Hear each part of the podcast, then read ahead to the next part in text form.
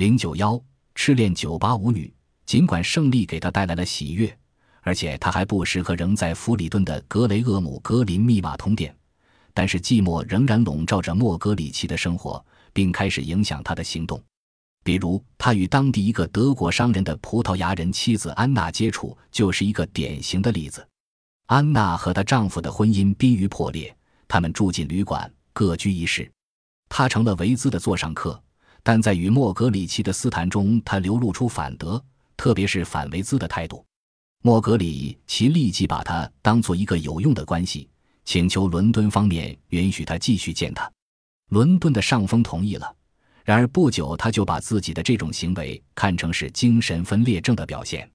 他想，双重间谍多半会被他们的多重身份逼疯的。忽然有一天，一位名叫斯图沃德的小姐来接替他的一马工作，她是一个讨人喜欢的姑娘。莫格里奇感到拥有一名秘书意味着他终于衔了一个真正的间谍。大约就在这个时候，另一个叫斯泰普托的间谍也来当他的副手了。斯泰普托身材矮小，胡须倒竖，嗓门尖细，戴单片眼镜，西装领带鞋帽常常翻新。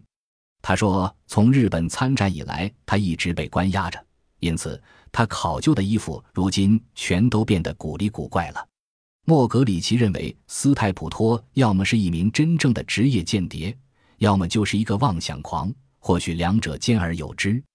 因为他觉得咖啡馆里、车厢内、旅馆中，甚至大街上，人人都在监视他。他把收到的函电全都谨慎小心地一一烧掉。他告诉莫格里奇，在日本人把他抓起来之前，他把密码本一页一页地吞下了肚子。被捕时，他正要吞下一次性密码。莫格里奇把斯泰普托介绍给了安娜及其南非朋友乔安。他们四个人在斯泰普托的房间里密会时，莫格里奇为防窃听总是把收音机的音量开足。战略情报局是美国的军情六处，后来演变为中央情报局。二战期间，他曾派他的间谍新手来英国军情六处取经。早期取经人多为耶鲁、哈佛大学教师。他们读过萨默瑟特·毛姆的《爱星顿》，认为他们在大战结束后也能写出那样的文学杰作。但是，派到洛伦索马贵斯来的战略情报局 （CSS） 特工亨廷顿·哈里斯既非耶鲁、哈佛教师，也不是军人，他是富家子弟，手头阔绰，所以莫格里奇很快就能用额外的现金来贴补卡米利、塞奇和外巡官的收入。此时，莫格里奇已经决定离开波洛纳旅馆。他觉得哈里斯是一个易相处的伙伴，于是和他一起搬到城郊的一所公寓。那里的车库有一扇门，客人可以隐蔽出入。哈里斯到来后不久，莫格里奇被召到开罗，在谢坡的旅馆，他遇见了军情六处特工伊恩的兄长皮特·弗莱明。他们讨论的中心问题是。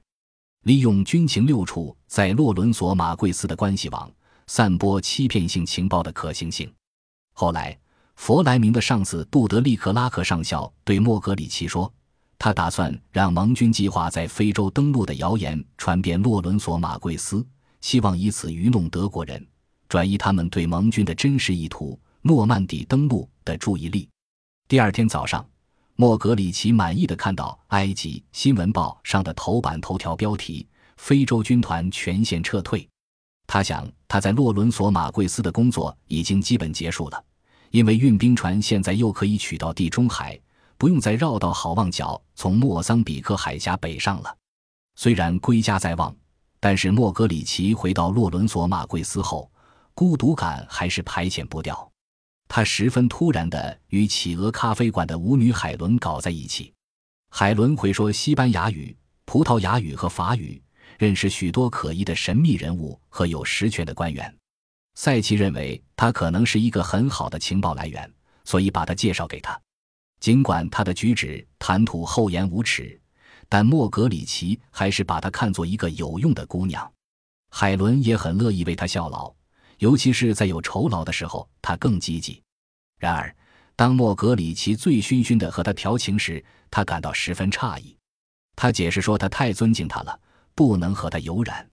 莫格里奇心里涌起一阵自我厌恶感，但是他依然觉得离不开他。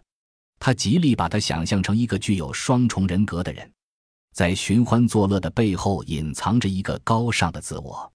但他这段在劫难逃的痴恋，并非没有不祥之兆。当他和海伦一起外出游玩时，他的小汽车突然失去控制，冲到路边。幸好他们俩没伤着，汽车也完好无损。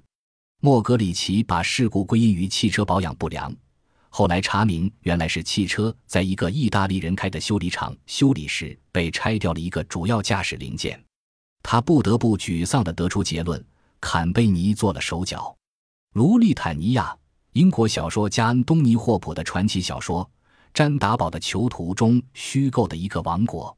小说描写19世纪末英国贵族青年鲁道夫·拉森戴尔在卢利尼亚行侠仗义、英雄救美的惊险曲折、诙谐幽默的故事的闹剧，似乎突然之间落下了帷幕。本集播放完毕，感谢您的收听，喜欢请订阅加关注，主页有更多精彩内容。